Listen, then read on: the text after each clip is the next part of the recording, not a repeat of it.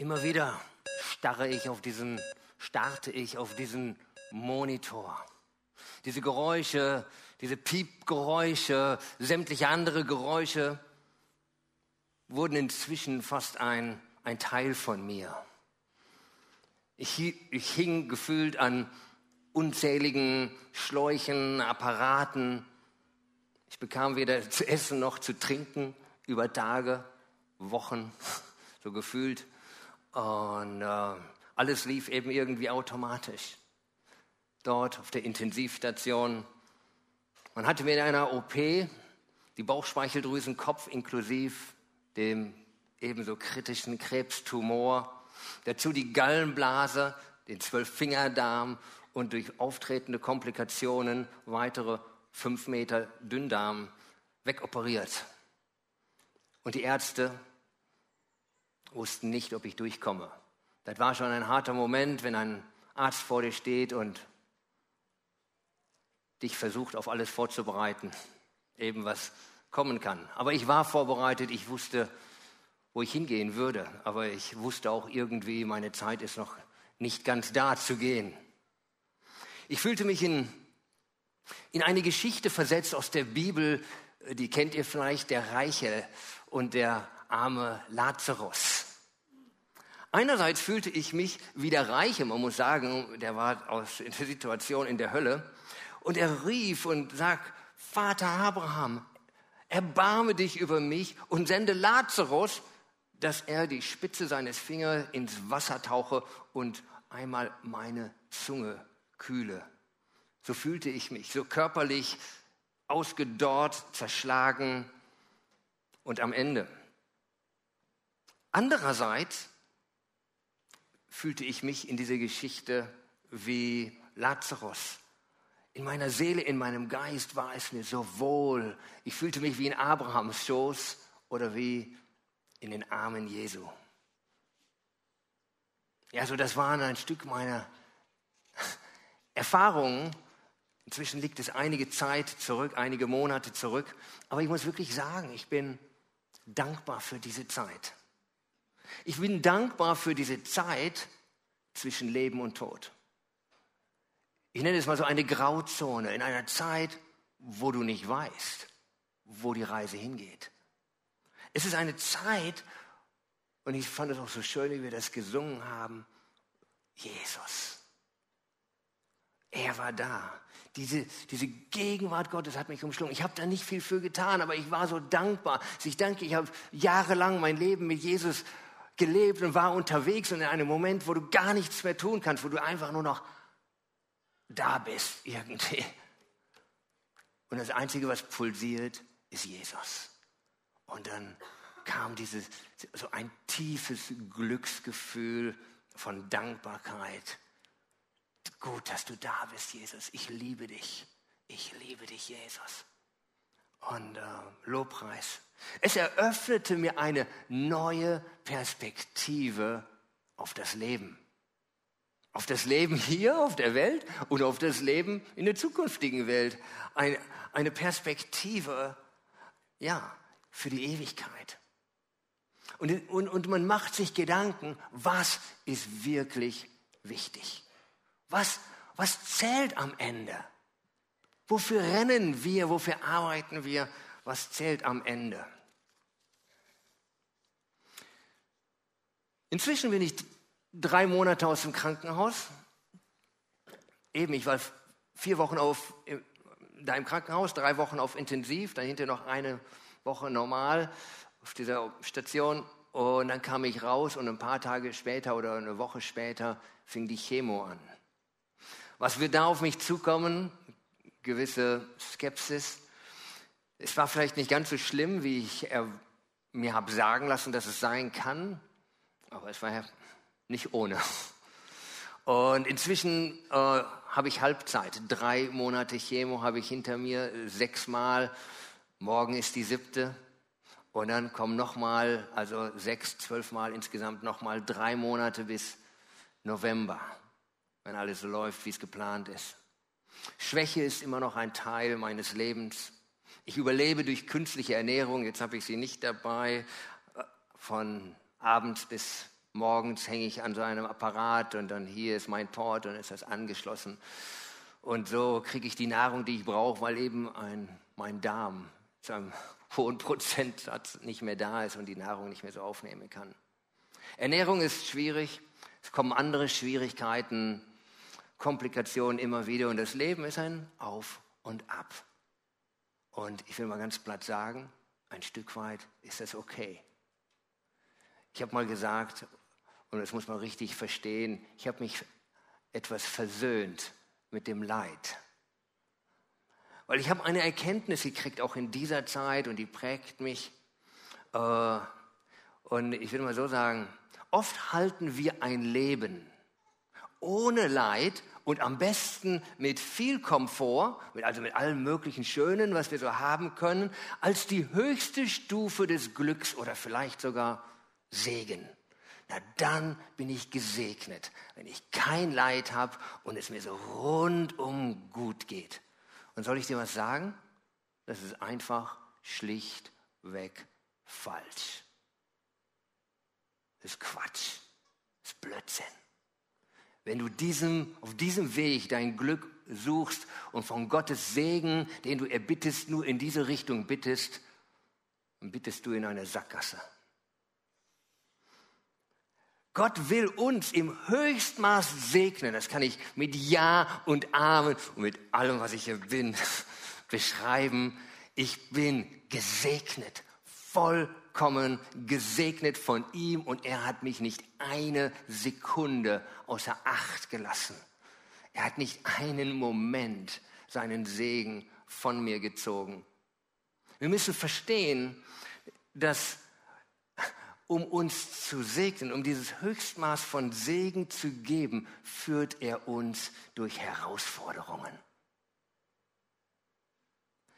Damit wir reifer werden, damit wir stärker werden, damit wir, ja, sogar dieses Bild geläutert werden, wie Feuer, äh, wie, wie Gold im Feuer geläutert wird, damit es rein wird und damit wir uns fokussieren auf das Wichtigste. Und so können wir auch im Leid gesegnet sein. Ich sage nicht, dass das Leid und die Krankheit und der Tod und der Schmerz und all das Fiese, so harte von Gott selbst kommt. Nein, wir müssen es verstehen. Wir leben in einer gefallenen Schöpfung. Es gibt einen, die Bibel nennt es, den Fürst dieser Welt. Er hat die Welt als Machtterritorium gekriegt, der Teufel. Und er will uns schaden, er will uns verderben, er will uns zermürben und uns klein machen und uns alles stehlen und kaputt machen. Aber Gott verwandelt Fluch in Segen. Gott verwandelt Fluch in Segen. Das schönste Beispiel ist das Kreuz. Der Teufel dachte, jetzt habe ich ihn, jetzt habe ich den Sohn Gottes gekillt. Und es wurde die größte Niederlage für den Teufel und der größte Sieg für Gott. Und genauso kann es auch in meinem und in deinem Leben sein. Ja, der Teufel, er kickt uns mal, er tritt uns mal, aber Gott kann jeden Fluch in Segen verwandeln. Ich möchte dich in meinen Prozess ein Stück weit mit hineinnehmen und vielleicht kannst du einige Punkte lernen und dein Leben vielleicht sogar verändern, dass du wächst und reifst, vielleicht sogar ohne durch manches von diesem Leid zu gehen. Und ich möchte eins sagen, eins möchte ich dir wirklich, wirklich sagen. Das Wichtigste, das aller, aller, aller Wichtigste im Leben ist nur ein einziges. Deine Beziehung zu deinem Gott und Schöpfer, zu deinem Erlöser Jesus Christus. Hast du ihn, hast du alles. Fehlt er dir, hast du, kannst du alles dieser Welt haben und du hast nichts. Hast du ihn, hast du alles. Ich rate dir eins, mehr als alles andere auf dieser Welt. Strebe danach, diese Beziehung auf dem höchsten Level zu halten, wie es dir möglich ist. Pflege sie mehr als alles andere, suche sie mehr als alles anderes. Jesus ist einfach so wunderbar. Ich habe es schon genossen, wie wir diesen Namen Jesus hier angebetet und besungen haben. Wenn ich die Bibel lese und dann kommt immer wieder mein Blick auf Jesus. Ich liebe die Evangelien. Ich, ich liebe es aber auch zu verstehen, dass alles, das ganze Wort, schon die ganze Alte Testament, auch wenn wir da Dinge teils nicht verstehen mit all den Dingen und Prozessen und Geschichten, die da sind, aber alles ist nichts anderes als ein Zeigefinger auf Jesus. Und dann hinterher die Briefe, es ist nichts anderes als eine Ermutigung, ein Zeichen. Wie gehen wir, wie sind wir unterwegs mit diesem Jesus? Jesus ist das Zentrum, er ist die Liebe, er ist die Größe, er ist die Demut. Ich liebe diese Filme über Jesus, wenn wir das sehen und diese unterschiedlichen Charaktere und, äh, und dann die Kraft der Heilung. Liebst du das? Jesus ist das Zentrum alles. In Johannes 1, Vers 14 heißt es, das Wort wurde Mensch und lebte unter uns.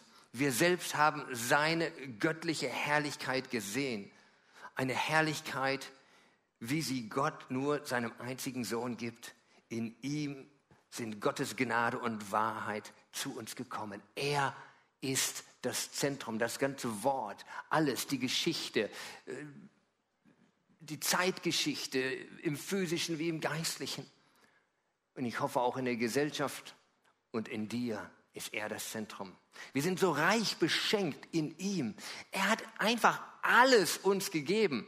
Alles. Und wir erkennen das am Ende durchs Kreuz. Er hat alles gegeben, sich selbst und alles. Wir sind begnadigt. Nicht nur irgendwie, um mal Vergebung zu bekommen. Oh, ich habe gesagt, oh ja, vergib mir, alles klar, ich kann weitermachen.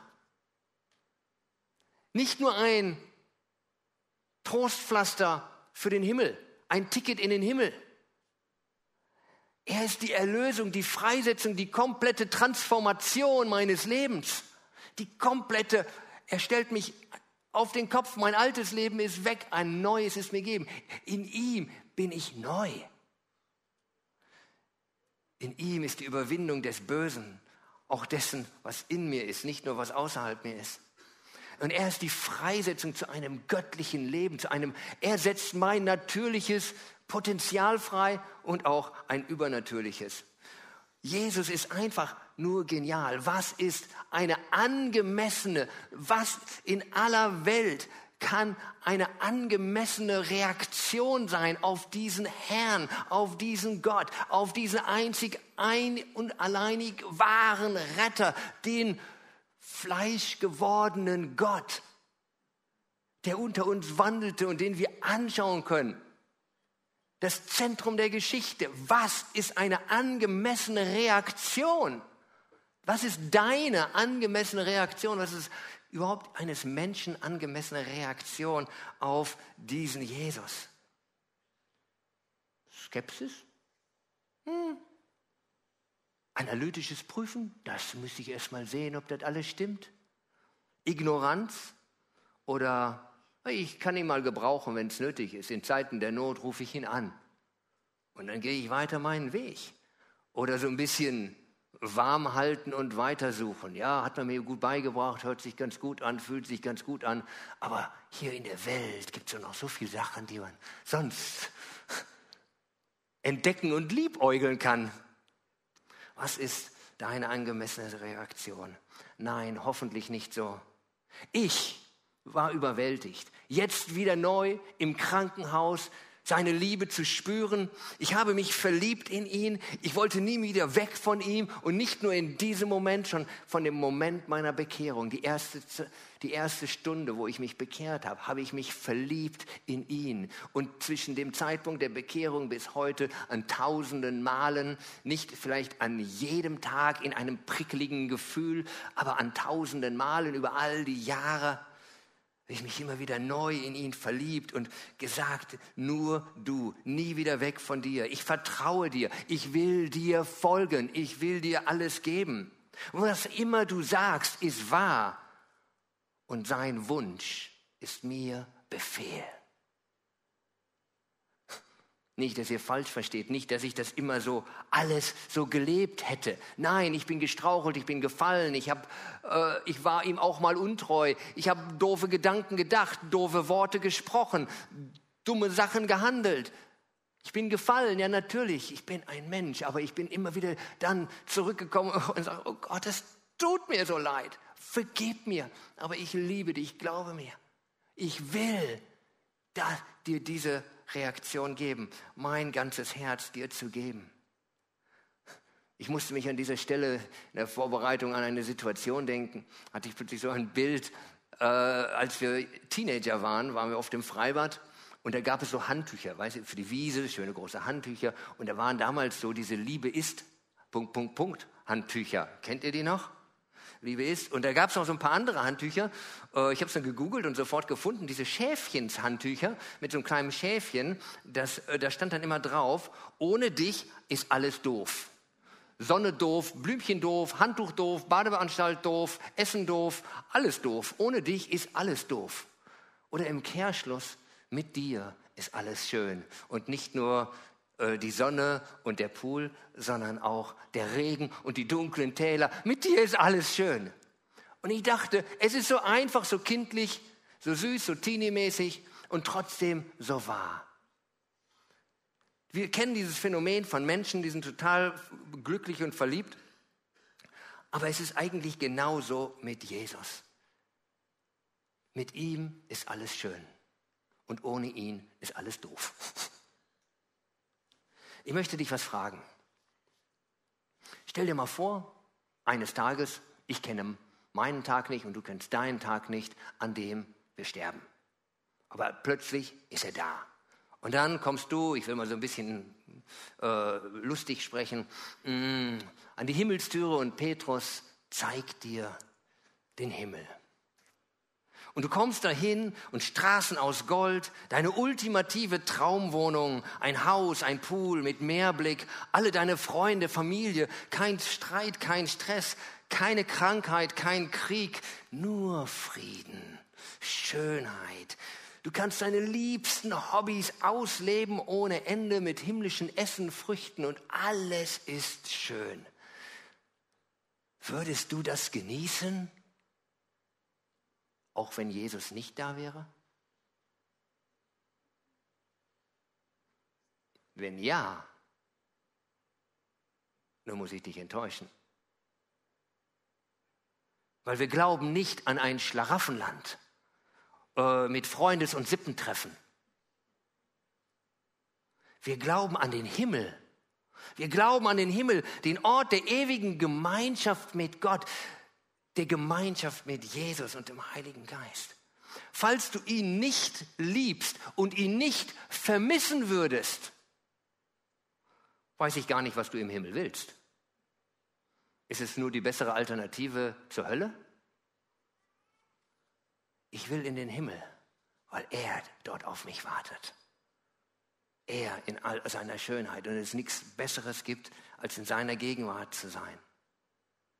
Ich hatte in meiner Zeit auf der Intensivstation keine Nahtoderfahrung, keinen Einblick in den Himmel. Es ist also keine Beschreibung von dem, was ich gesehen hätte. Ich lag auf der Intensivstation und es wirkte eher wie die Hölle, Schmerz, Tod, Finsternis, schreiende Menschen, Schmerzen, Leid, Weinen. Aber Jesus war mittendrin. Wenn du ihn hast, hast du alles. Wenn du Jesus hast, hast du alles. Licht in der Finsternis, Friede im Sturm, Trost im Leid, Freude trotz Trauer und innere Stärke bei äußerer Schwäche und Hoffnung im Dunkeln. Jesus kam auf diese Erde, so klein und schwach in einer Krippe. Er wurde einer von uns, er lebte und dann zeigte er die ganze Herrlichkeit Gottes. Er zeigte seine Macht, seine Stärke, seine Liebe zu dir. Und er war willig, stellvertretend die Konsequenz unserer Sünde am Kreuz zu tragen. Er war willig, stellvertretend die Konsequenz meiner Sünde am Kreuz zu sagen oder deiner Sünde, deine Sünde am Kreuz zu tragen. Wer an ihn glaubt, wird gerettet. Wer an ihn glaubt, wird gerettet. Wer an ihn glaubt, kann ewige Gemeinschaft haben. Jetzt und in Ewigkeit. Willst du diese Gemeinschaft, diese absolut ultimativ alle Grenzen sprengende Gemeinschaft, diese ultimativ alle Grenzen sprengende Dimension an Liebe und Erfüllung, an Glück und an Segen, möchtest du das? Das ist besser als jedes Essen, besser als jede Urlaubsreise, besser als alles, was die Welt dir verkaufen will. Und es zählt im Leben und im Sterben. Ich stehe hier und bezeuge es dir. Ich meine, ich war fast tot, aber er war da und es war schön. Es gibt keine Furcht mehr in der Liebe.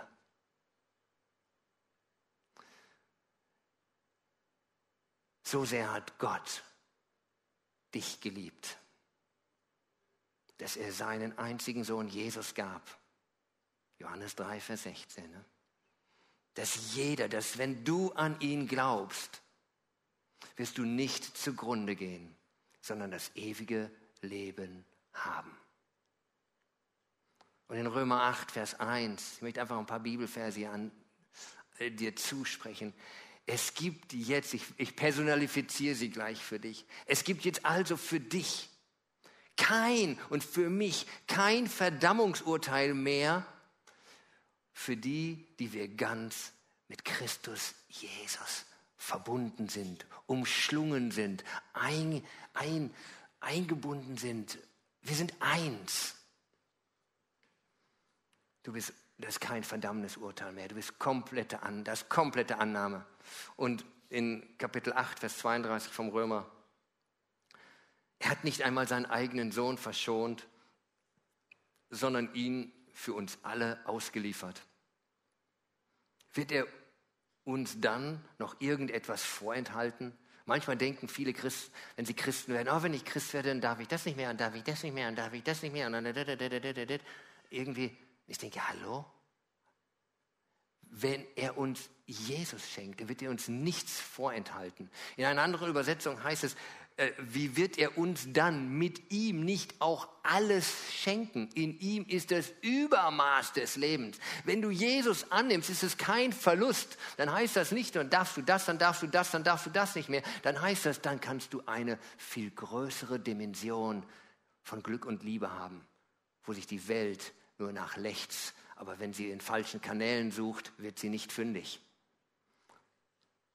Ich möchte dich fragen an dieser Stelle, die Predigt ist noch nicht zu Ende, ich komme noch gleich ein, ein weiterer Punkt.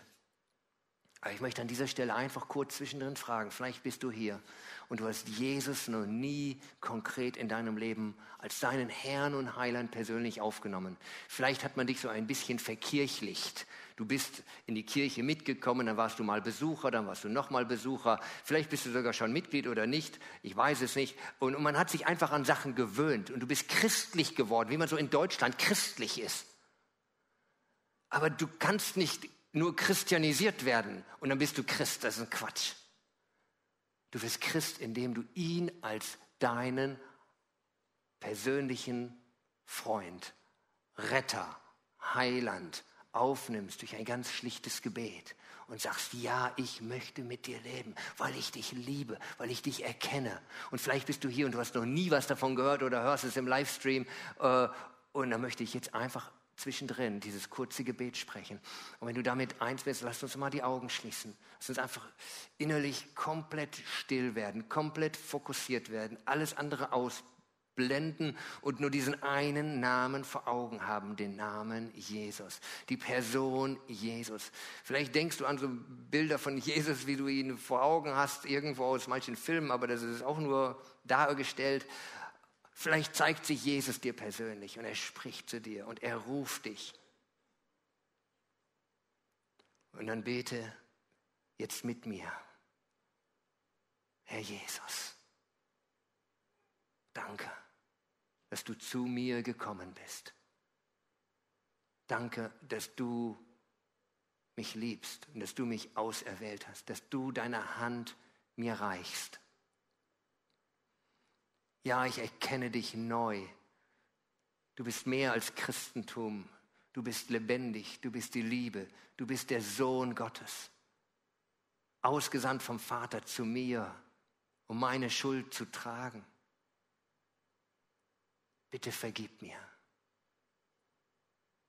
Sprich einfach nach in deinem Herzen. In deinem Herzen, du musst das nicht wortwörtlich nachsprechen. Bete, mach es zu deinem persönlichen Gebet. Ja, bitte vergib mir. Ich bekenne, ich glaube. Ich danke dir, dass ich dein Kind sein darf. Ich preise dich. Ich liebe dich. Amen. Und jetzt möchte ich den zweiten Teil bringen. Wie geht es denn so weiter als Christ? Ich hoffe, du bist jetzt Christ geworden. Ich gebe mal einen Applaus für die, die sich innerlich diese Entscheidung getroffen haben und sagen, ja. Und ich gebe einen Applaus für die, die seit Jahren äh, mit Jesus unterwegs sind. Yes, go. Wie geht es weiter als Christ? Wir haben eine lange Serie im, im, in, in, den Sommerferien gehabt über den Galaterbrief. Die meisten haben es mitverfolgt. Für die, die es nicht gesehen haben, können es im Livestream nachschauen. Hm. Eins ist uns, glaube ich, klar geworden. Und ich möchte das an dieser Stelle dreimal, zehnmal, tausendfach betonen. Äh, wir müssen gar nichts tun. Du musst gar nichts. Du musst nicht in der Bibel lesen. Du musst nicht beten, du musst nicht in die Kirche gehen, du musst nicht spenden, du musst nicht dies, du musst nicht das. Du kommst nicht unter ein Muss-Joch.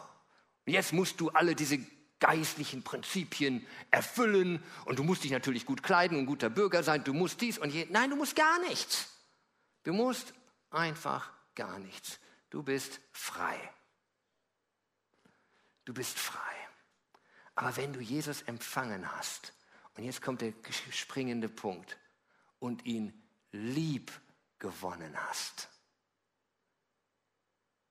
Wenn du Jesus empfangen hast und ihn lieb gewonnen hast, dann willst du in seiner Nähe sein.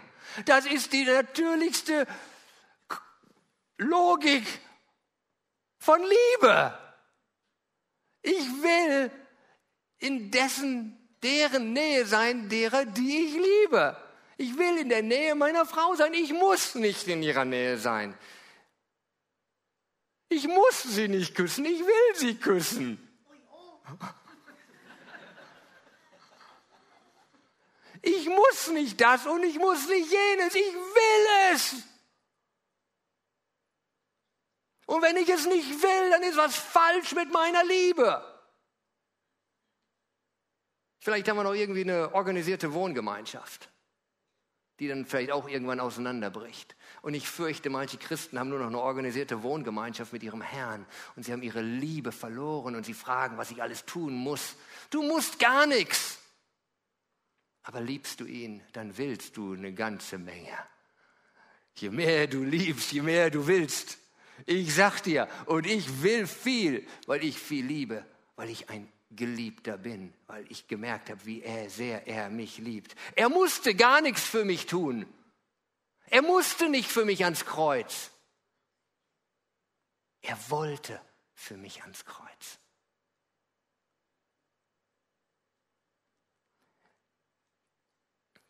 Ich will sein Wort hören. Hast du mal eine Message gekriegt von einem, der dir wertvoll ist? Da gehst du sofort dran, die liest du. Eine E-Mail, eine Nachricht, wenn dir einer mit dir reden will, der dich liebt, da hörst du, da gibst du hin, da sagst du anderen Sachen ab, da sagst du, ja, ich bin da, ich höre.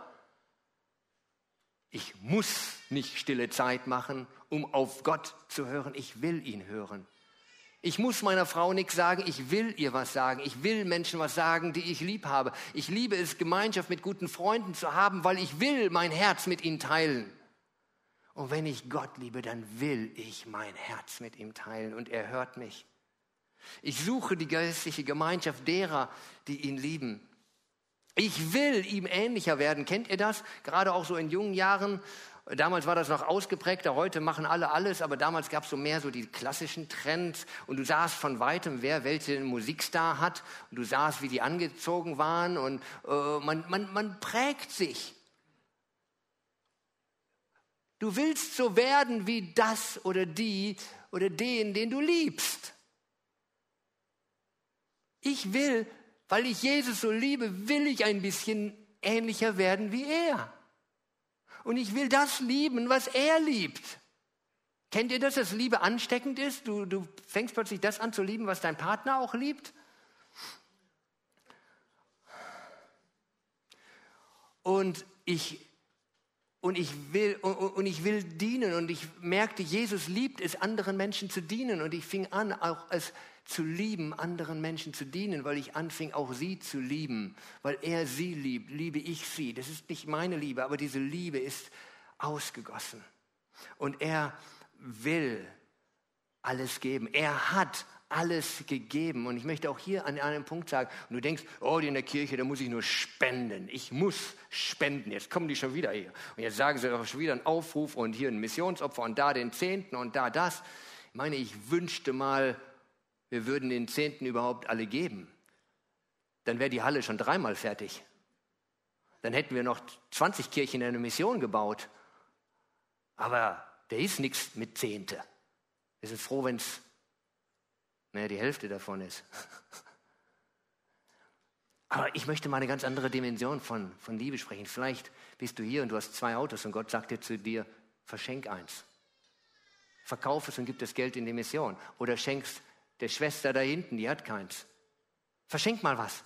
Oder du hast drei Häuser, verkauf eins und gibst der Mission. Oder es müssen nicht die großen Dinge sein, aber ich möchte wirklich mal den Rahmen sprengen von unserem kleinen Mikroorganismus, äh, Mikromanagement von Liebe. Wir, wir, wir sind so homöopathische Christen geworden, also das alles so im Millionenfachsten runter. Die Erkenntnis Jesu ist runtergebrochen und unsere Hingabe ist runtergebrochen zu irgendwie so einem Bruchteil. Und wenn wir Sonntag in die Kirche schaffen, dann sind wir schon die Superchristen. Was für ein Blödsinn wenn wir das nicht im Alltag leben. Wenn dein Portemonnaie nicht Jesus gehört, dann gehört dein Herz wahrscheinlich auch nicht Jesus. Wir hatten mal in der Mongolei so eine lustige Situation. Wir haben die Leute getauft und da kam einer in, zur Taufe und, und, wir tauchen die dann so unter und er kam da mit seiner Jeans und im letzten Moment merkt er, dass er ein Portemonnaie noch in der Tasche hat und damals war natürlich nicht nur eine Scheckkarte, sondern Papier und alles und er wurde dann untergetaucht und im letzten Moment, bevor er so ins Wasser ging, hielt er dann sein Portemonnaie raus, dass das Portemonnaie nicht getauft wurde. Ich habe den Eindruck, die Deutschen lassen sich auch so taufen. Wird alles getauft, nur nicht das Portemonnaie. Lass mal dein Portemonnaie taufen in die Liebe Gottes. Das funktioniert nur, wenn der Heilige Geist dich mit Liebe erfüllt. Römer 5, Vers 5 heißt es auch, denn die Liebe ist ausgegossen in unsere Herzen durch den Heiligen Geist, der uns gegeben worden ist. Die Liebe Gottes ist ausgegossen in in unsere Herzen durch den Heiligen Geist, der uns gegeben worden ist. Leben im Geist, das ist die Alternative zu dem Leben unter dem Gesetz. Aber manche haben sich mit dem Gesetz lieber arrangiert als mit dem Leben im Geist, weil das Leben im Geist ist ehrlich gesagt herausfordernder, weil der Geist will dich ganz. Das Gesetz fordert nur hier ein bisschen und da ein bisschen, das schaffen wir zwar auch nicht, aber der Geist will dein ganzes Herz.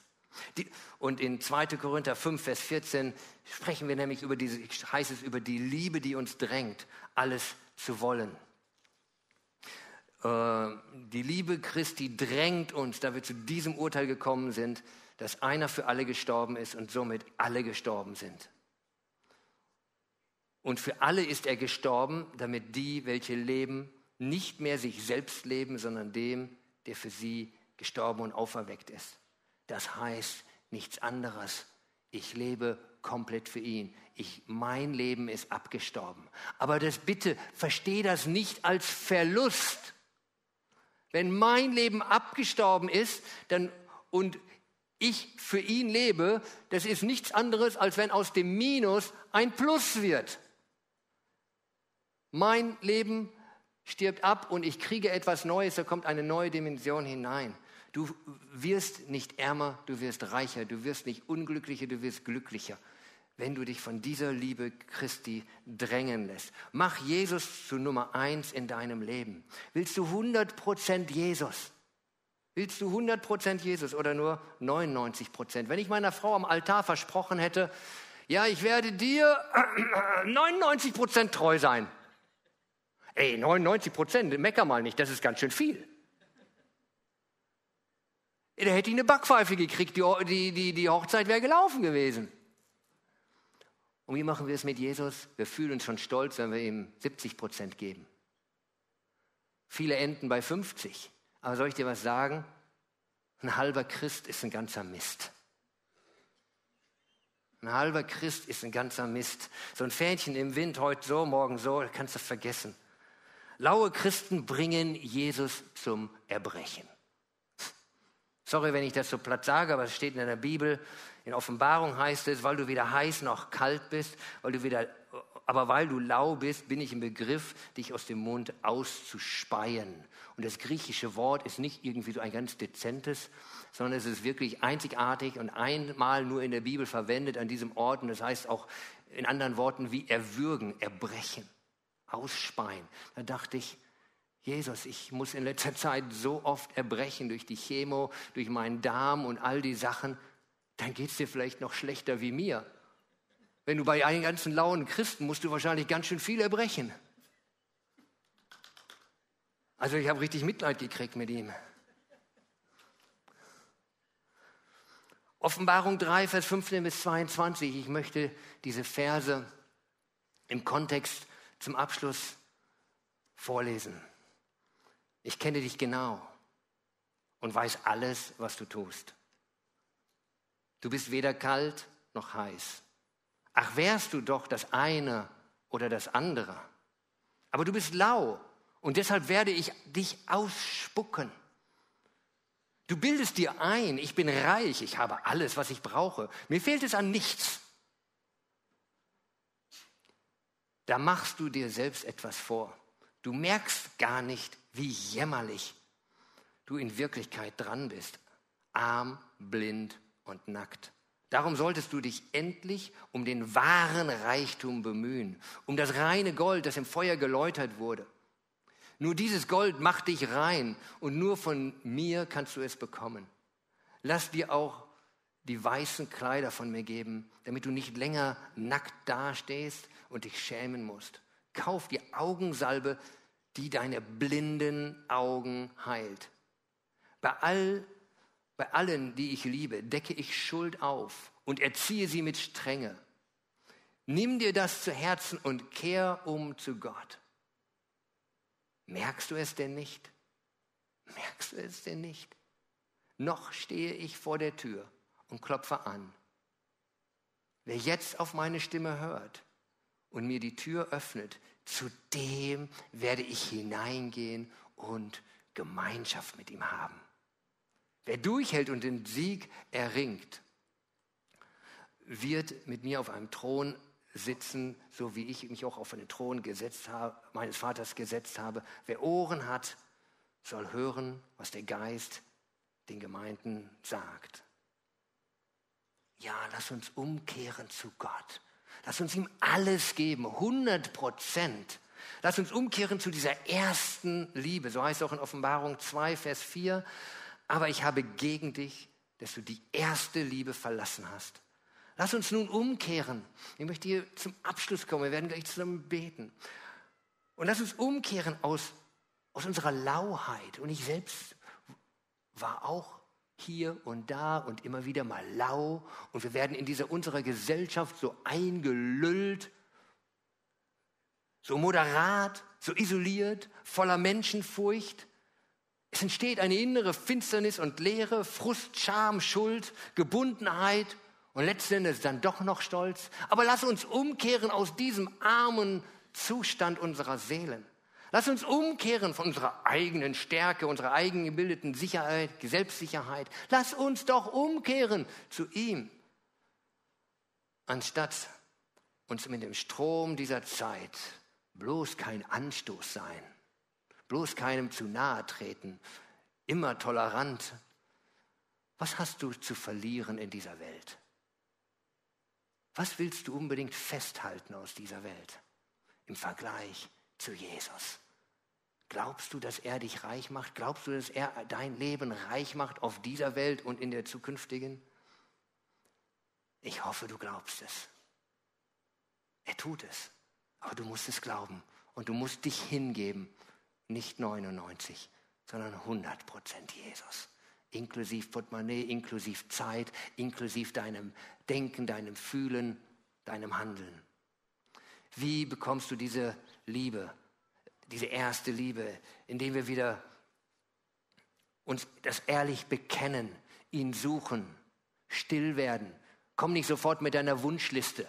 Herr Jesus, aber dann bitte tu das und das und das und das und das und das und das und das. Und wenn du das und das und das tust, dann gebe ich mich hin. Jesus hat alles getan. Werd einfach mal still. Und er wird zu deinem Herzen sprechen.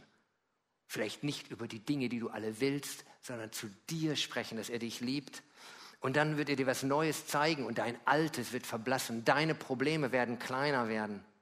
Und etwas Größeres und Schöneres wird er vor dir sichtbar machen. Neue Werte und Visionen werden erwachen. Und Glaube, Hoffnung und Liebe wird in deinem Leben aufwachsen. Und ja, du wirst von neuem geboren sein. Du wirst erfüllt sein mit dieser ersten Liebe.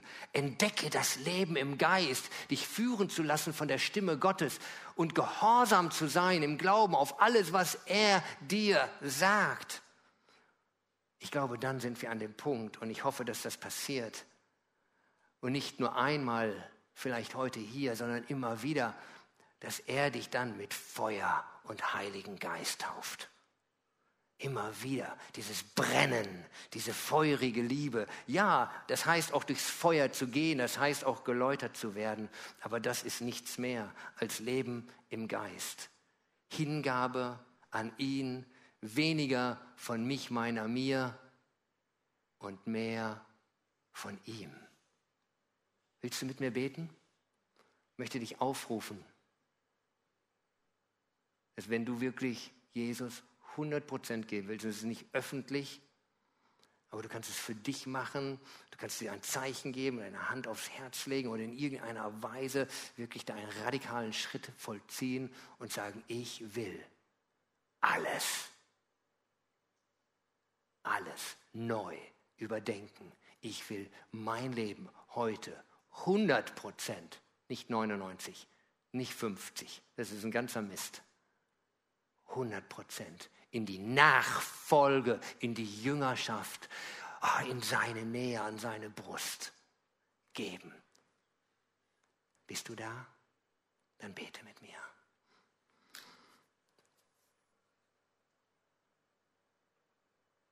Jesus, du bist alles.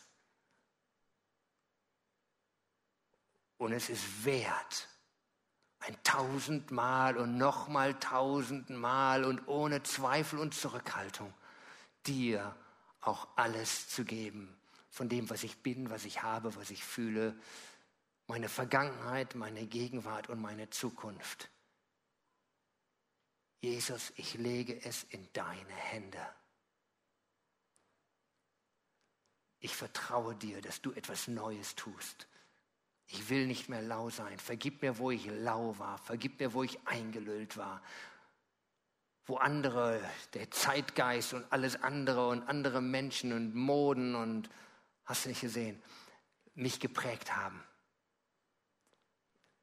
Sei du meine Nummer eins. Ich liebe dich. Erfülle mich und leite mich. Amen.